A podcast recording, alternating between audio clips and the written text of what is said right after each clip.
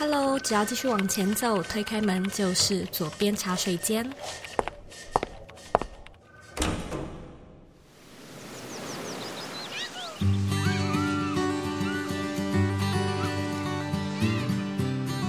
你现在在收听的是左边茶水间第两百三十二集。欢迎你来到茶水间的年度企划女力专题。女力专题呢，是配合 Woman Power 女力学院的招生，集结了不同面向的女性精神和故事来跟你做分享。那今年呢，我们同样邀请了几位优秀的来宾来跟你分享他们在创业还有人生上面的启发跟历程。Woman Power 女力学院是目前台湾首创最大专为女性设计的自我成长学院，帮助打造女性社群，找到志同道合、一起学习和进步的伙伴。课程的设计呢是一年制的，那在这一年当中呢，你就会像是去上学一样，能够学到 Business Life。Coaching 和 Career 四大核心面向，内容呢包含十二种不同主题，四十八堂线上课程，十多场像是唐凤、吴淡如等知名大师的讲座，有六大活动的社团，例如说运动、理财、社交、艺术等主题，以及呢超过五百多堂的音频课程内容，让你每一天呢都有得学习。这么丰富跟精彩的内容是非常难得，而且有口皆碑的。那我有许多学生呢，甚至是我自己私底下的朋友，都有参加女力学院。每一个人呢，对学院的评价真的都是好评不断。那我自己呢，也是四月的讲师之一，专门呢讲生活设计 （Design Thinking） 这个主题。那女力学院呢，是每年只开放申请入学一次的。封闭式学院，二零二三年的招生呢，只会到一月八号就截止了，然后之后也不会再接受中途加入，也就是错过呢，都要再等一年。如果呢，你想要了解更多课程的详情，可以直接在网址上输入 z o u i k 点 c o 斜线女力学院，或者回到这一集的原文，也可以找到相关的链接。在结账的时候呢，输入折扣码。W O O Z O E Y 还可以再折台币三百元。那我们这一集的女力代表呢，邀请到的是声音表达讲师林一柔，来与你分享表达力的这个主题。你会不会觉得有一些人呢，他不止声音好听，说话有重点、有逻辑，甚至呢，在肢体语言上面都让人感觉很舒服、很有魅力？那这究竟是怎么办到的呢？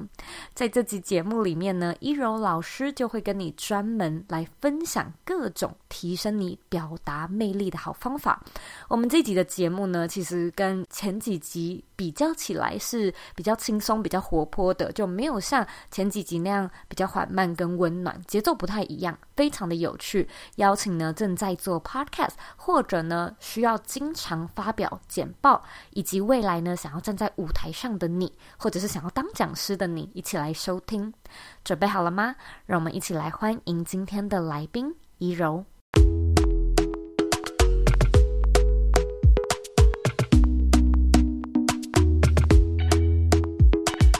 我们今天，访到的是《表达力决定你是谁》的作者一柔老师。那他呢，就是在分享有关声音表达的这个主题。相信对我来说，就是作为一位 podcaster 是会非常受用的。那我相信我们自己这边蛮多的听众，也都是就是对做 podcast 有兴趣啊，或者是对自媒体有兴趣。那其实做自媒体很多时候都是会需要用到我们的声音。表情，甚至有的时候你要到台上演讲，其实很多时候它可能都是跟表演、表达是有关的。所以呢，我今天非常期待这个主题。今天呢，就非常的荣幸能够邀请到一柔。跟大家 say 个 hi，hello，hello，Zoe，大家晚安。我相信蛮多听众他可能是没有听过一柔老师，所以呢，我在这边想要请你就是用一个比较有趣的方式来做自我介绍。我希望你可以为自己下三个关键字，然后跟我们聊聊看，你觉得哪三个关键字可以定义你，或者你为什么会成为今天的你呢？其实我觉得很有趣的，应该是我的名字吧。我的名字叫一柔，嗯、那很多人都会说：“嗯、老师，我在电梯会听到你的名字。”我说：“真假的？电梯说什么？”他就说：“一楼到了。” 所以我就变成一楼老师。那这个同时 蛮可爱的，对，也会变成是我的教学的教材，因为很多人都因为咬字发音不清晰，然后来找到了我求救。对，所以呢，嗯、如果说呃用第一个关键字来形容我，我觉得我是一个很有趣的人。嗯，我并不会因为别人说、嗯、哇一楼老师、二楼老师、三楼老师，然后我就生气，我不会。我会觉得很好笑，是真的蛮好笑的。然后第二个是，我觉得我是一个很喜欢挑战的人，可是我的挑战，我把它比较规范于就是我自己的人生愿景的挑战，比较不是喜欢跟人竞争的那种挑战。嗯哼，跟自己挑战。对对对，我比较喜欢跟自己挑战。所以像比如说在出书的这个过程当中，我自己想要写书。然后我在出书的过程，我又成功减肥十五公斤，又早睡早起，这真的是太不容易了。所以我觉得，呃，我人生这一辈子都是一直在挑战很多的不可能，而且这一些的挑战的设定目标都是我自己去设定的，所以我是一个非常喜欢挑战的人。嗯、第三个就是，我觉得我很喜欢学习。我觉得学习最快的方式不一定是看书，对我来说，学习最快的方式就是去听一场已经被整理好的讲座或者是工作坊。哦，那这样子的话呢，我可以更快速的去吸收。这就是以上三个关键字。谢谢一柔老师的分享，我相信透过这简单的三个关键字，大家对一柔老师有初步的了解。老师，你刚才遗漏了一个。你人生很重要的一件大事，嗯、就是你过去二十几年，对，是在古典音乐圈打滚呢。古典音乐圈，对对对对对，嗯，对，我从小就是喜欢学习古典音乐，而且呢，我学习这个过程也是很特别哦，都是我自己主动争取。就是我记得印象超深刻，我大班的时候我就跟我爸爸说：“爸爸，我要弹钢琴，我要学钢琴。”我爸就说：“你年纪太小了，你不能学。”然后我上了小学一年级的时候，我又跑去找我爸爸，我说：“爸爸，爸爸，我长大了，我小一了，我要学钢琴。”然后我爸就觉得说：“嗯，这个真的是一个呃自己主动争取想学的嘛。”所以我就这样子一路哦，一直学到了大学音乐系毕业。所以我觉得这也是一种自我的挑战。嗯，就是我很喜欢自己设定目标之后一定要去达成，而这在这个过程当中，哪怕他非常的辛苦，我也会觉得很享受，因为这是我想要的一个目标。是可以听得出来，老师自己的性格里面就是一个充满野心、充满事业心，还有好奇心这样子的一个性格。嗯，我其实那时候就是看你的书，然后还有在上网上查你的资料，我都以为你可能过去是在做声音类的专业，可是我一直以为是演讲，甚至可能会说到像是谈判。就是言语类上面的，对，就是我没有跟音乐这两个东西做挂钩，想到个关联，对，甚至是说什么钢琴啊，对，讲到什么声乐乐理，就是我从来都没有想过这两者之间有什么样的关联，嗯，所以我也想要问问你，就是你现在开始在做声音培训嘛？对，是因为过去从古典乐上面的这个领域的启发吗？嗯，其实很多人都会很好奇这件事情，他们会觉得说，学习古典音乐跟我现在在做的这个创业好像是八竿子打不着的事情，但实际上这真的是我一个很厚的底蕴，也是我可以跟其他的老师做出最大差异化的一个关键。嗯，那简单来讲，像现在我们在说话的时候，我们所有的观众现在正在听的哦，其实它可以分为两个轨道，一个轨道就是说话的文字内容。那这也是大多数的人呢，去学习口语表达会想要去努力的方向。就比如说呢，啊，我要怎么撰写我的文章啊？嗯、我要说些什么内容啊？讲话如何有架构啊？这个就是回到我刚刚说的比较理性的层面。嗯、可是呢，大家都会很容易忽略一个叫做呢陈述的方式，也就是当他讲出来的时候，这个都会是跟声音表情有关。嗯，那声音表情它就会跟你的口气。你的用字遣词的这个搭配，感觉层面会有很大的一个连结。那这件事情又跟古典音乐有什么关联？这个跟我自己在学习呃声乐，还有我自己在器乐演奏的时候，有一个很大的一个呃模拟。举例来说，像我们每一个人的身体就是自己的乐器，哦，所以善用自己身体对，放松我们的肌肉声带哦，放松我们自己的身体的这个呼吸呀、啊，或者是说，你如果知道说怎么样去控制自己的身体的肌肉表现，那我们在声音陈述的时候，就可以更去控制我们的说话口气。在这边可以举三个最直接的一个元素，像第一个叫做音量的大小声。我们讲话的时候就可以直接的知道说，嗯、哦，这个人他讲话音量是偏大声还是偏小声。嗯，那第二个呢，就是快慢。哦，这个人他讲话速度比较快，还是他是比较慢的？哦，这个也可以很直觉的感觉。那第三个呢，就是音色。音色它包含了咬字、共鸣腔，还有他的情绪转折。哦，这个就比较细腻一点。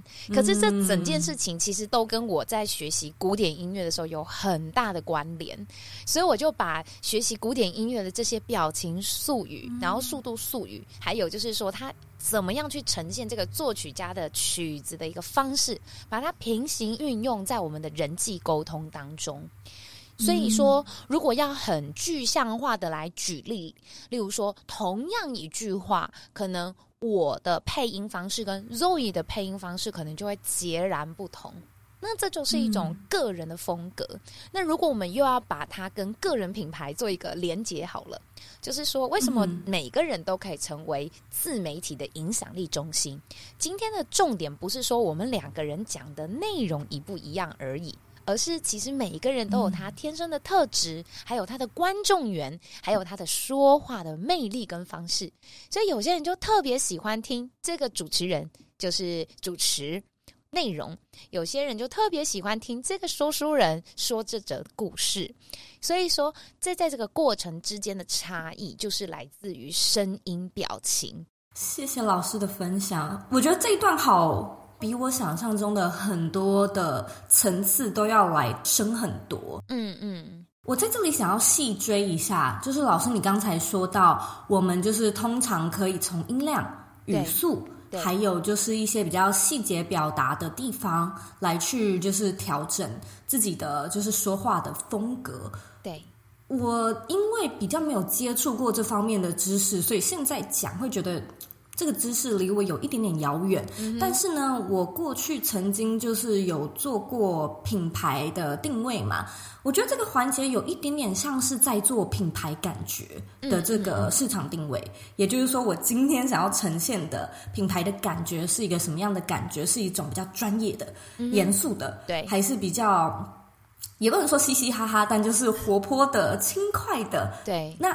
通常啊，就是你的观察，嗯，来找你的学生或者是客户，他们最常遇到的问题是什么？以及现在会有很多人来找你，对，是因为他们想要去调整自己在大众或者是在个人品牌自媒体面前的形象吗？我觉得这个的部分的应用啊，最直接的就是大部分的人他来找我都是。分为有自信跟没自信，我觉得这这是最两大的分类。嗯、大部分的人会来学习的都是没自信的人。那没自信的人，其实我们一听他的声音就知道他是没自信。可是我会用很具象化的方式让他知道，嗯、第一个是你真的给人感觉叫做没自信；第二个就是我会协助他怎么样快速的调整，让他成为一个有自信的人。嗯，那我举例来说。比如说，像我们可以大家试着试试看，就是所有的听众朋友都可以来试着。像我们现在是坐着，那我们坐着的时候啊，如果当你的肩膀往内缩，肩膀往内缩的时候，有没有发现你的下巴就会很想要往下压？嗯哼，那下巴往下压，你这样讲话方式有没有觉得我的声音就会有点卡住，卡在喉咙？嗯，有没有？我现在的声音就会变得是对卡卡的。那通常这种很内向的人，他的肢体语言就会是肩膀内缩，下巴往下压，而眼睛他其实是往上掉的，就是因为他没有办法很自在的看着对方，嗯，所以他的眼睛都会这样子往上掉，所以他的声音第一个就会很小，那音量小。它的传递就不够远，所以音量小，传递不够远，也会直接让人感觉你说这句话没自信。嗯，第二个，你说话的声音又卡在喉咙，所以变成是你的声音听起来就没有那么的自在，就像现在一柔这个样子。嗯哼，有没有就觉得说，哇，他听起来好压抑哦？嗯嗯。那再来呢，第三个就是，通常这样子的人的讲话的咬字发音也会很含糊不清。嗯哼，因为他的脸颊呢不愿意张大，他不想让你看得太清楚嘛，因为他很内向。嗯哼，所以脸颊没有张大的人，咬字发音不清晰，所以会变成讲话就会变成这样。大家好，我是易容，很高兴认识大家。那如果等一下你们觉得我声音太小声，你们就自己调大声一点，就会变成是这个样子。就是表情可能也不多，对对对对对，所以整体来说，我们可以从外在立刻有感。嗯，第二个呢，就是从他的声音也听得出来，所以整体而言，真的骗不了人。嗯，你就可以直接去断定说，嗯，他真的是一个内向的人。嗯，好，那如果说我们要去给这样子的人最快的调整，就是叫他做一个相反的动作。比如说，他的肩膀就要后移下压，腰杆打直，下巴微微抬高，就是让他的这个喉咙不要这样子压住，而是要这样流畅的让这个气这样顺过去。那也因为他下巴微微抬高，他的眼睛就会平视角看着对方，就不会像刚刚是这样子往上掉，跟这样子有没有？对就会差很多。那再来，我们一样就是请他讲同样的话，例如说：“大家好，我是一柔，很高兴认识大家。”这样子的声音有没有就是很流畅的，就是往外推？嗯哼。所以我们都会跟学生讲说，从外在的肢体语言就会牵连到我们的情绪，更重要的是，它会影响到我们的声音感受。那声音感受这件事情呢，它又会包含了像我们刚刚说的嘛，你愿意把你的脸正面的给大家看，其实你的肌肉也会比较愿意的打开这个肌肉，你的咬字发音也会比较清晰。嗯对对对，嗯，嗯，所以现在你有观察到趋势上面是会有越来越多的人开始重视，尤其透过自媒体就是越来越蓬勃嘛。嗯，我相信大家上台啊，或者是在线上演讲发表的机会也越多。这件事情就是就趋势来看，嗯，你有觉得大家对于表达力、肢体、声音的表达更加重视吗？其实真的有，就是从二零一八年那个时候，刚好是 YouTuber 越来越多。二零二零年的时候呢，又有 Podcast 的 Podcaster 又出现。嗯、去年二一年的时候呢，又有 Clubhouse。然后那个时候就很有趣的是呢，大家开始意识到，原来去自我曝光，声音表情会是一个很重要的关键。为什么呢？因为这个跟我们的点阅率跟续听率有关。嗯哼，我们人哦是喜欢舒服的感觉。嗯哼，当然感觉这种事情，我有一个前提叫做它是一种相对论，它没有绝对值。就像我跟 Zoe 现在在两个人聊天，就会有一个相对论，说谁讲话速度比较快，或者是谁的音量比较大声，所以它没有对错。嗯哼，我这里想要接续聊，我觉得可能大家都超困扰的事情。好啊，好啊。我觉得有一些人，他其实是会知道自己的问题在哪里。我我也不能说是问题，因为就像你说的，其实很多事情是相对的。对，没错。有一些人，他可能就是很喜欢说，我就是嗓门大，对，我讲话就是快。像我有些好不说是谁，我有些长辈，他就会经常跟我讲说。啊，我讲话就是这么大声啊，很大声。我懂，我懂，身体会不自觉往后退，这样。对对对，然后我就会觉得你你没有，因为你有的时候还会跟我讲悄悄话，就是你讲悄悄话的时候，你是可以很小声的，好吗？对对对，OK。但有一些人他是呃，也许是知道自己可能会有语速啊、咬字啊、音量啊、表达上面的问题，但就是说也不知道怎么克服，对，不晓得愿不愿意克服，但。如果说大家，或者是说我们身边有一些亲朋好友有这样的一些困扰的话，嗯，有什么样的方式可以调整呢？我觉得这个问的非常好，我觉得可以让大家做一个想象力的投射，就是如果用一个乐器，不知道大家对乐器熟不熟，来定义自己的话，嗯，大家觉得自己是什么乐器？那像肉影，你觉得你是什么乐器？哦，好困难呢！好 好，现在脑中想一下我所认识的乐器，不能是你想象的哦，是你觉得你自己是什么？举例来说，大家都觉得说，像长笛的声音可能很好听，小提琴的声音很好听，但是我直白的说，我们两位都不是长笛跟小提琴的声音。嗯，哎，这是一个很好的问题，哎，这个互动啊，也是一种对自我的认识，就是说，你对于你自己的一个定位有没有去理解？我有一点点想要说，嗯，呃，clarinet 叫什么？clarinet 就是那个单簧管。我不晓得，我觉得有一点点吗？哦，没有哦，没有哦，也没有吗？因为管乐器。我想想 好，我先不解释，因为这个要跟音乐学有关。对对对，但是你的声音不像 clarinet，no。好，那会不会有点像是木琴？哦，就是咚咚咚咚，有木琴，有好像有一点点。哎，很少人会比喻自己是木琴的就我觉得没有到那个锐利，就不是那种铁片的，嗯嗯嗯嗯、是木片的感觉，很像哎、欸。其实，哎，Zoe 对自己很了解，很棒，很棒，是吧？有有，这是一个很棒的乐器。呃，应该是说乐器都很棒，而是说呃，套用在 Zoe 的这个对自我的投射。嗯，那我们就先来接续一下，为什么我会这么来跟大家做一个互动？因为第一个是说乐器啊，每一个乐器都有它天生的音。域音域，你可以把它想象成，就是说，所有的人啊，呃，在唱合唱团的时候，然后老师就会把他们抓过来，然后老师就会说：“来，我帮你分四部和声。”所以所有的男生女生就会被分为 soprano、alto、tenor、bass，然后就会有四部。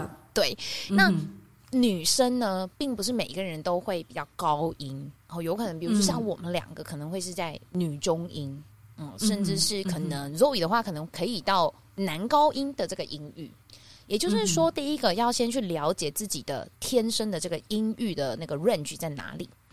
嗯。那第二个呢，就是每一个乐器都有它天生的音色特质。不同的乐器分类，它其实它的音色特质本来就会有所不同。那因此，简单来讲，像刚刚 Zoe 提出的这个困扰，就是长辈讲话音量太大声。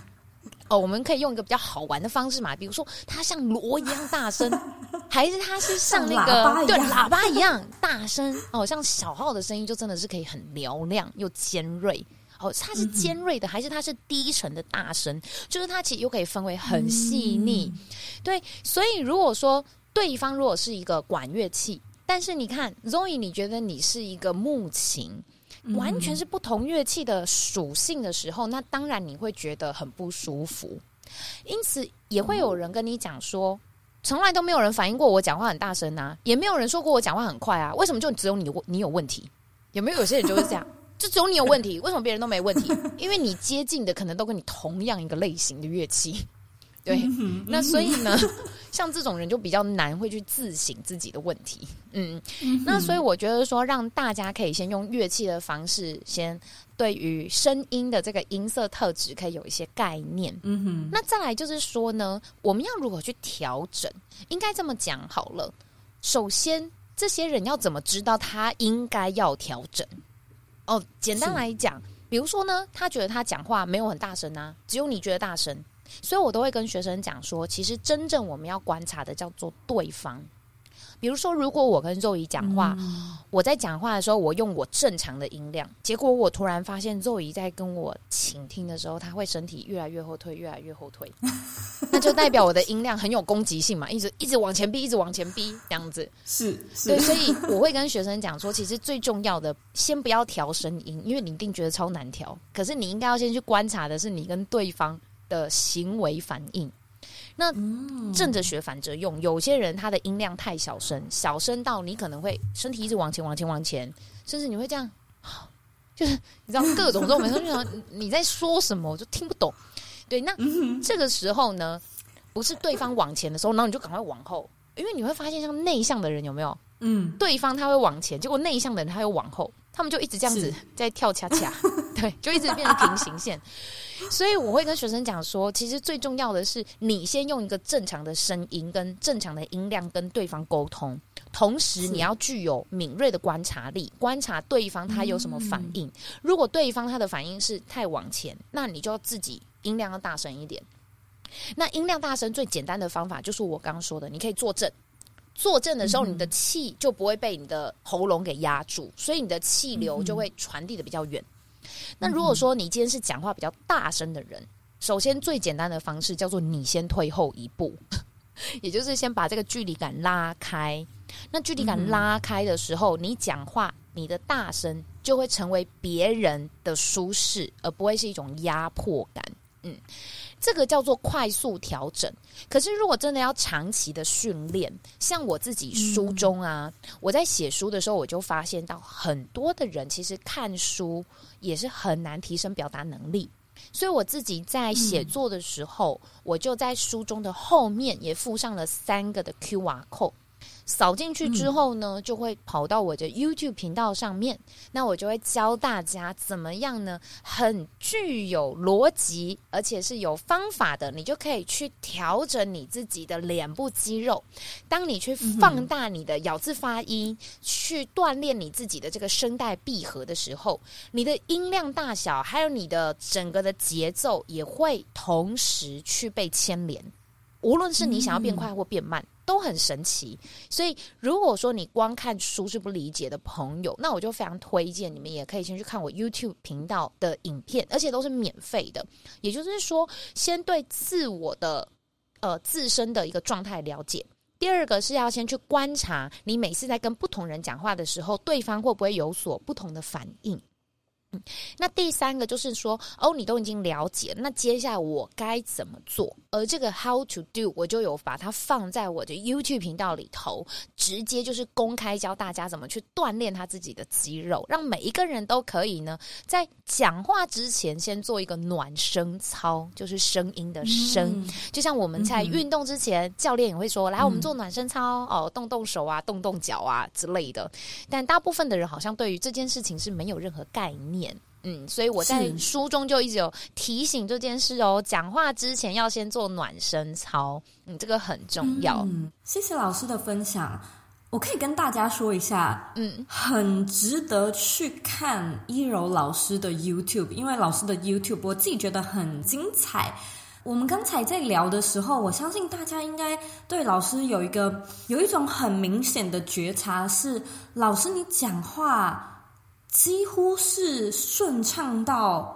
你的逻辑是非常缜密的，你很你很顺的一直讲一直讲一直讲下去，好像你也都没有打结，然后你也知道就是所有你要讲的东西，就是我的问题问什么，然后如何就是很自在的回答，嗯、又不离题，然后呢，甚至是继续延续，同时之间呢，就是也顾到自己的表达跟肢体语言。嗯、像我到现在我都没有觉得我可以做的这么的顺。那对一般人来说，我觉得。那是感觉得出来的，但是说不上他究竟差在哪边。可能会觉得哦，这个人就是口才很好，嗯、哦，这个人讲话很有条理，对，哦，这个人逻逻辑力很好，嗯，大概就是这样子。我觉得在尤其是一柔老师的 YouTube 里面，就是很多你的影片是几乎是一镜到底的。对，我觉得看一镜到底的内容更是有感觉。能不能够请老师跟我们分享一下，就你做了哪些准备？尤其要做一镜到底的内容，我觉得你脑子首先要很很清楚，嗯，你要知道你今天这一集的主题到底要讲什么，以及一镜到底要怎么。噼里啪啦，就是你也很少就是停下或卡词哎。嗯，这个练习其实是来自一个悲惨的前提。说说，我觉得人都会在那个逆境当中找出自己的求生之路，对，跟生存之道。嗯、那我为什么会拍一镜到底？其实这个为什么我说悲惨，是因为早期我其实，在二零一六年就已经在拍 YouTube 的频道，然后当时呢。嗯呃，很少有人就是会去做这件事情，连你要买一个现在这种麦克风脚架几乎都买不到，因为根本就不流行啊。再加上因为我又不会剪接，我又不知道怎么挑麦克风跟我的摄影机。我永远记得我的第一只手机就是那个 iPhone 的四 S，而且我是用前置镜头拍，所以它的那个画质啊、收音啊，真的是烂的可以，应该是原汁原味的可以。再加上就是更不要想说什么有那那个什么王美灯呐、啊、哦，然后再调调整整，然后以就是在条件很有限的前提之下，对，真的是非常可怜的一个状态之下，嗯、我就是要来拍这个影片，所以我就告诉自己呢，为什么我要一镜到底？因为我不会剪接，而且我不会上字幕。所以我就必须得自我要求两件事情。嗯、第一个呢，我要咬字很清晰；嗯、那第二个呢，就是我要逻辑很清楚。是，再来呢，其实还有一个很可怜的一个条件，就是因为呢，我没有脚架，你知道吗？所以我必须用我的手当脚架，就是我已经练习到我的这个姿势是这样子，然后我还可以手机调整到，就是它拍不到我的右手臂，所以我的右手臂是我的脚架。嗯我就这样拿着，然后拿到我手很酸的时候，我就觉得差不多应该要来做个结尾了。哦，那是你的判断点。哎，那老师，你有小抄吗？你有稿子吗？因为我在看你几乎是没有，没有，没有在看稿子，完全没有。对，嗯，所以我想要跟大家讲的是，第一个是说，为什么我会这样子拍？哦，是因为就是在条件非常苛刻的情况下，对。那第二件事情呢，所以我就必须得在这个条件之下自我要求。那我就要求两件事情，第一个就是我刚刚说的咬字一定要清晰，因为我不会上字幕，所以一定要清晰。第二个呢，嗯、就是逻辑要清楚。那刚刚肉一直就是很好奇的是，我都怎么样去训练自己的这个逻辑表达嘛？对啊，我觉得每一个人的天生在讲话的这个方式是不同。比如说像我，我是一个比较没有办法被框架框住的人，所以我每次在录影之前，我一定会先把我的大纲写出来。可是我只有大纲。这个大纲就是说，我的重点是什么？那我这次如果用三个关键字，我要怎么来形容这个重点？以及我要举什么例子？我的故事是什么？我的故事我都只会写关键字，我不会把它逐字稿写下来。嗯哼，所以呢，也可以很明显的看得出来，就是我在拍影片的时候，我是不会一直盯着某一个地方，因为如果我一直盯着某一个地方，就会等于说这个人他在看那个大字报、逐字稿。是，对。是那但是呢，我有的时候会瞄一下，是因为我都只有写关键字。那像这样子的练习的方法，我也有写在我的书中。我的书中就有教大家一个我觉得非常好用的架构，就叫做汉堡架构法。那汉堡架构法可以跟大家分享，就是你心中这样噗就跑出一个汉堡，一个合格的汉堡，它一定要有两块面包哦。那两块面包，我们就可以说是说话的头跟尾。再来呢，中间就会有一个主食，管它是鸡、猪、牛、羊、鸭、海鲜，反正就是它会有这一集节目的主题哦，所以它就是一个主食。那再来一个汉堡呢，它一定要有一些润滑，所以就会有 cheese 酱汁，对，嗯、然后呢也会有酱汁，然后也会有蔬菜。那这个我就把它解释为叫做举例加解释。嗯，那你也可以把它想成就是说，哦，我可以讲几个实际的案例，或者是讲两个故事。这个汉堡就是说，你的脑中只要想着，就是我现在讲到哪里？哦，我现在讲到的是汉堡第一层。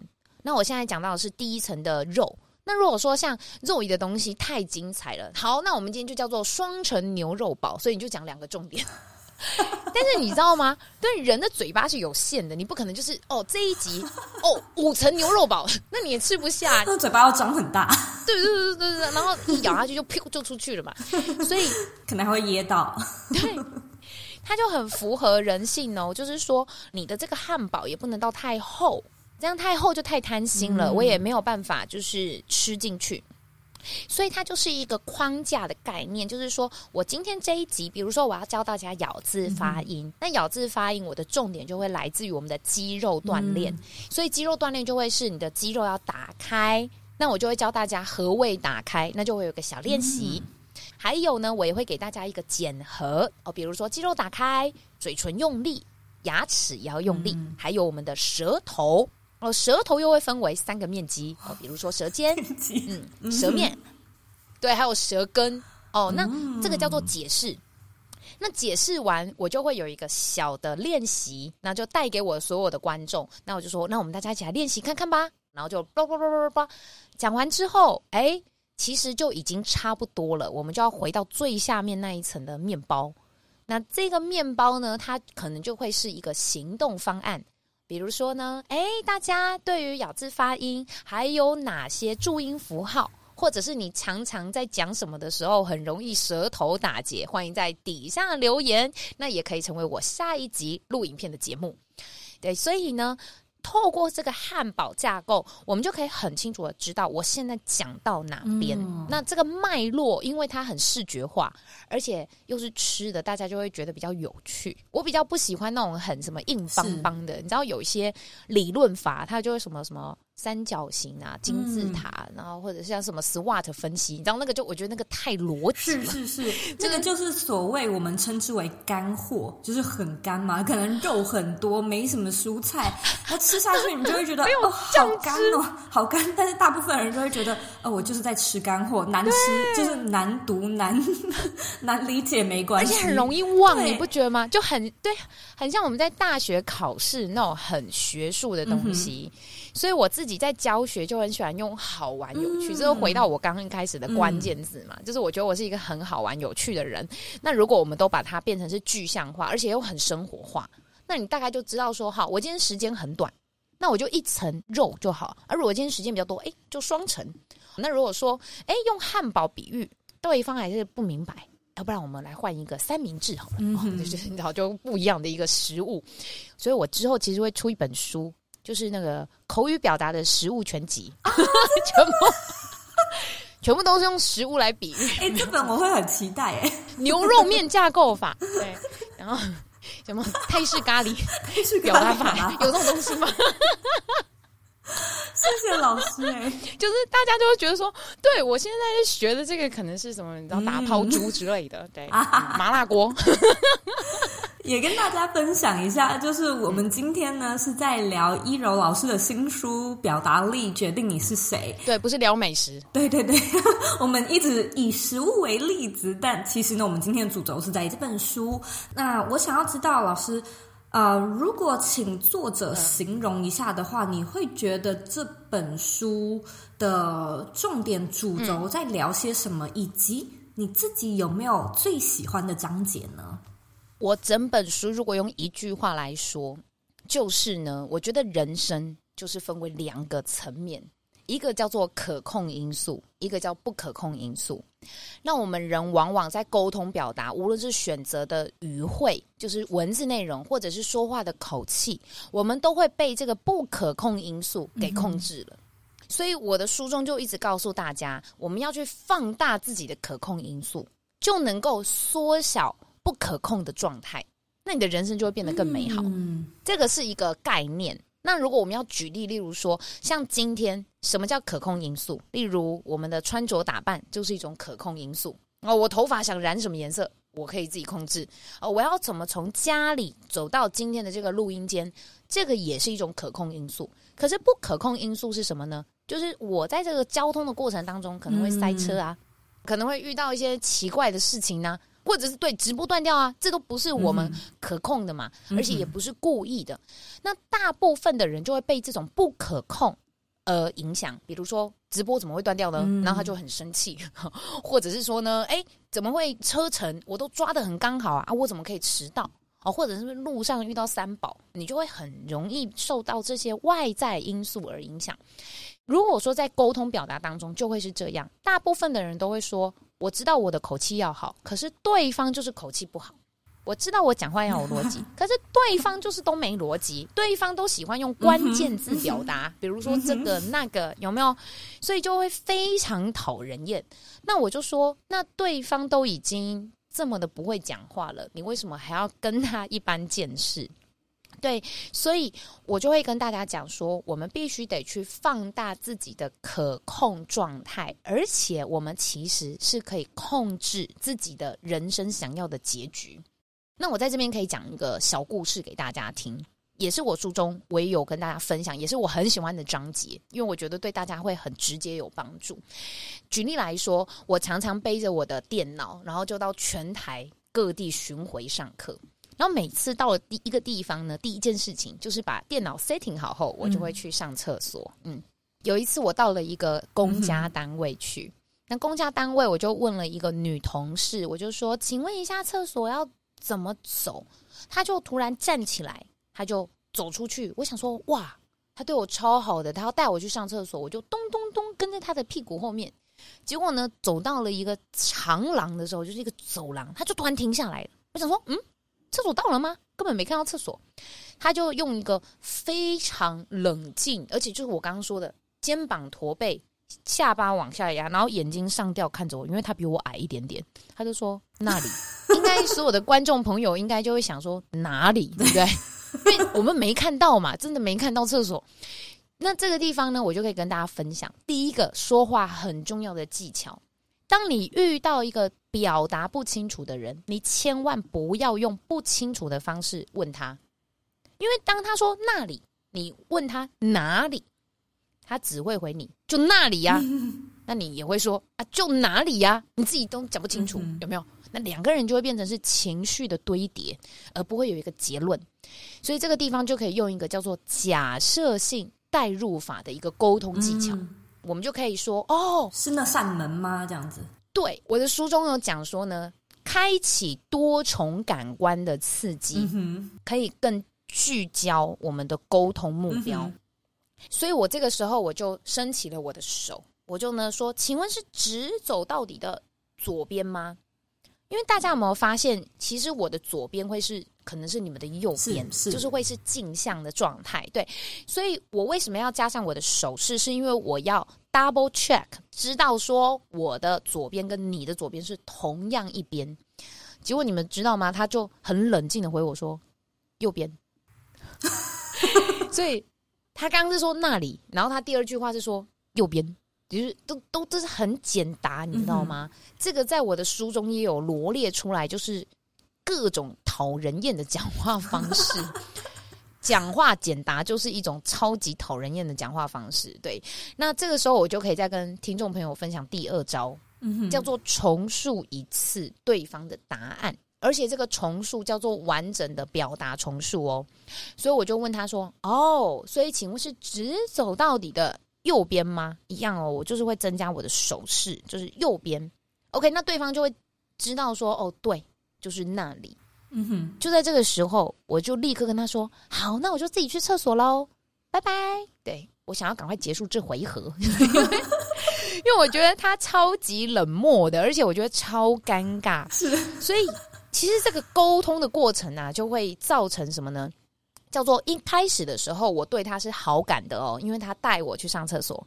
可是这个结尾叫做不好的结尾，因为他在跟我沟通的过程当中，我觉得很表达的不清楚，而且他并没有帮助到我可以更快速的找到我的厕所。嗯。所以呢，这个其实是无助于我们的沟通的状态。但是我个人刚刚是不是有提到说，我们不要被这些不可控因素而影响了自己的心情？对，就是他要怎么表达，你也无法控制。对对对对对，所以我才会说，那我们就放大自己的可控因素，比如说我们刚刚讲的嘛，嗯、假设性代入法，重述一次，呃，我们不需要去跟他说，你可以讲话大声一点吗？你可以咬字清晰一点吗？你可以完整表达吗？你这样讲谁听得懂？就是有些人会去跟他辩，你知道吗？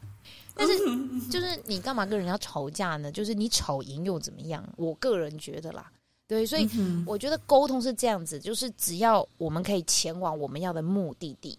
我们的目标，那每个人当然都是用自己的方式生存在这个世界上，然后用自己舒服的方式跟他人沟通。可是，也许别人的舒服对我们来说是一种不舒服，那我们也不要去想要扭转对方。我觉得沟通有一个很大的问题是，每一个人来找我都会跟我讲说：“嗯、老师，我那个主管很难聊哦，我爸妈很烦，我小孩很难教。他一天到晚，我收到的问题都是想要去治别人，都不是内省自己。哦，所以我觉得这个就是在学习的过程当中，我为什么要出书？而且我的书中有一大章节的篇幅都在跟大家讲说，你必须得先认识你自己。”你必须得先对自己要有一个目标的设定，以及你为什么要跟这些人相处，你的原因是什么？如果你找不到你自己，你就会永远都会去怪罪别人，或者是这一关的大魔王破关之后，你下次还是会跑来找我，因为你又碰到另外一个大魔王了。所以这个大概就是我在表达当中啊，一个很具体的跟大家分享的一个故事。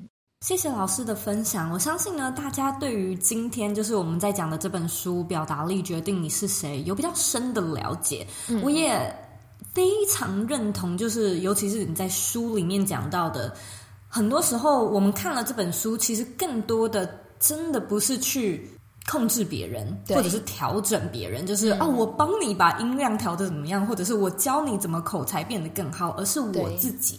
就是我看我自己，尤其是那种对于自身的觉察，就是哎，原来我讲话是相较比较怎么样，或者我原来音量。语速是相较比较怎么样？嗯，所以我觉得这真的是一个很好可以去做自我觉察的书籍。嗯，那现在呢，我要来问老师最后一个问题。好啊，你认为的理想生活是什么呢？大家知不知道一件事情？就是我的偶像就是 Zoe。哈，哎，我自己也不知道。我觉得这个的定义，第一个是说我可以在我喜欢的环境工作，我不是被约束的环境。嗯嗯，所以我自己也会希望，就是我打造一个我喜欢的工作室，而且呢，我又这么的喜欢旅游跟。不喜欢被关在一个地方，嗯、所以我常常会看 Zoe 的那个 Reels 或者是你的影片，然后我就觉得哇塞，这真的是我很喜欢的，就是无时无刻看似我们在放松，其实我们在工作；看似我们在工作，其实我也在放松。我觉得这就是一个我喜欢的这个 life balance，但是当然这个很难，但是呢，这就是我的理想生活。嗯，对，我感觉你正在朝这个方向前进。所以呢，也祝福你，谢谢，祝福你的新书大卖。我今天跟你聊得非常的开心。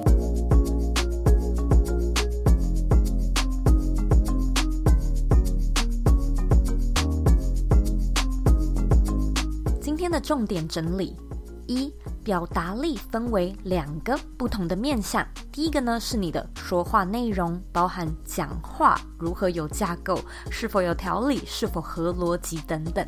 那第二个面向呢，则是你说话陈述的方式，其中呢就包含了你的口气、你的用字遣词，例如说你是使用比较通俗的词汇啊，年轻的时下潮流用语居多，还是呢都是文绉绉的啊、成语居多，还有可能有你的手势。表情等等，不晓得呢，你是不是有仔细观观察过自己平常讲话的内容，还有你陈述的方式呢？在此呢，我们又可以再更向下细分成不同的元素，例如说你的音量大小。语速快慢、你的音色、咬字、共鸣腔、情绪转折等等，这些呢，其实都是在影响你表达魅力的重要元素。现在呢，知道有这么多有趣的面向，不妨就一一来看看哪一些地方可以调整、可以优化吧。二，说到表达力常见的困扰，一柔表示呢，多半是来自于没有自信。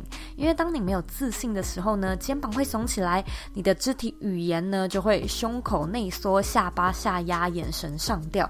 重点是呢，你的声音就会卡在喉咙，啊、听起来就没有那么的自在，咬字发音呢也会含糊不清。这其实呢，就是会让你表达比较没有魅力的罪魁祸首。那解决的方法呢，也很简单，就。是先改变你的肢体姿势，腰杆打直，下巴抬高，胸口挺直，放松脸部的肌肉。重要场合前呢，先暖身，都会呢对你的表达力有帮助。同时呢，你也可以试着去了解一下自己的音域。你有没有想过自己的声音像是哪一种乐器呢？你有没有什么样的音色特质，特别适合用在哪一种的陈述风格来体现自己的表达魅力呢？三，一柔老师说到啊，想要让自己的表达更有魅力，内容当然还是很重要的。可以试着使用汉堡架构法，找到头尾的两块面包，也就是开头跟结尾，找到当天的主菜，也就是最精华的主题，然后再配上一些配料，像是案例、故事、解析来做润滑。最后呢，再回到面包，就是做行动呼吁。这个呢，其实就是一个掌握表达魅力的好公式。那当你的说话有重点、有主题，而且够清晰，其实呢，你就可以花更多的时间和心力去琢磨你陈述的方式。而一楼老师也有说，其实我们就是要尽量放大可控因素，缩小不可控因素。遇到表达不清楚的人呢，可以用假设性代入。这样的沟通技巧，并且搭配完整的重述，来让彼此的沟通更加顺畅。非常感谢你今天的收听。今天的节目呢，其实不像前几集那样比较沉重。我们今天的话题还蛮活泼的，也希望你呢有所收获。那我也很喜欢一柔提到的，不要总是想着说怎么样去改变对方，而是去内省自己。观察对方的肢体语言或表情，来调整呢你说话的语速。音量和内容，其实呢，这不只是一种更贴心的沟通方式，也会让其他人觉得说，哇，听我们讲话很舒服，而且更有魅力。这样呢，其实就能大大提升自己的表达力。这一系列的节目呢，是我特别为女力学院制作的女力专题企划。假设呢，你对这一集的主题感兴趣，女力学院也有不同的专业讲师在教授沟通谈判技巧，或者是说话技巧、自信心提升等课程。加入女力学院呢，在未来的一年就能够获得更全方位的学习。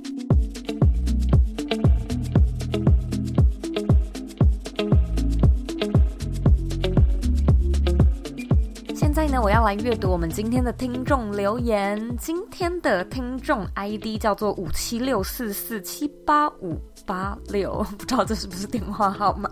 他在二零二零年的十月十号留了五颗星，写说听完 Zoe 的负面评价后的感想。我在公司做品牌，本身呢也朝着斜杠创业前进，呃，会的技能也不少。以前呢用 YouTube 听 Zoe 的频道，就觉得你是一个很有料的创作者。前阵子开始用 Podcast 之后呢，密集听你的节目，更加认识你，觉得你是一个很值得学习的对象。你的夜配呢，跟你的创作是有关系的，听起来也不会觉得厌恶。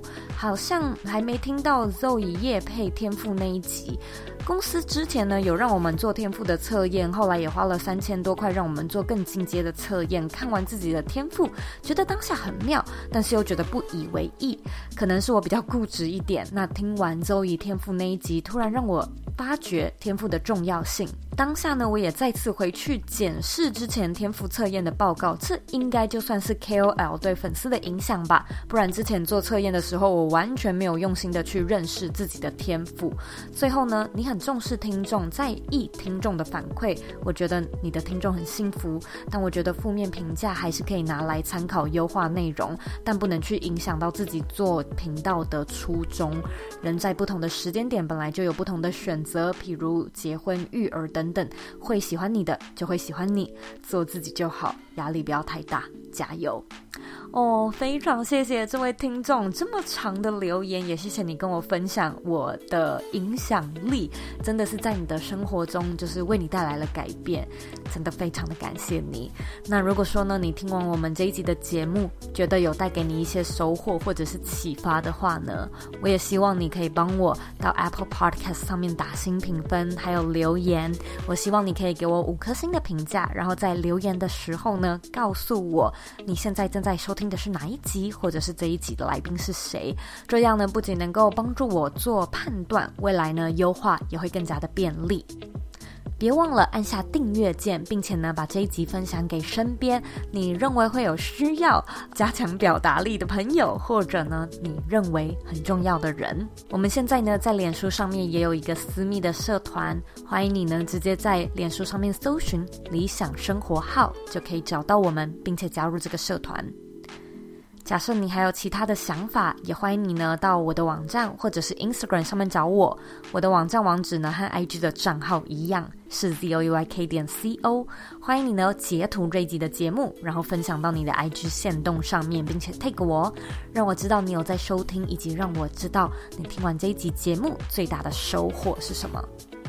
最后的最后呢，我知道你是非常忙碌的。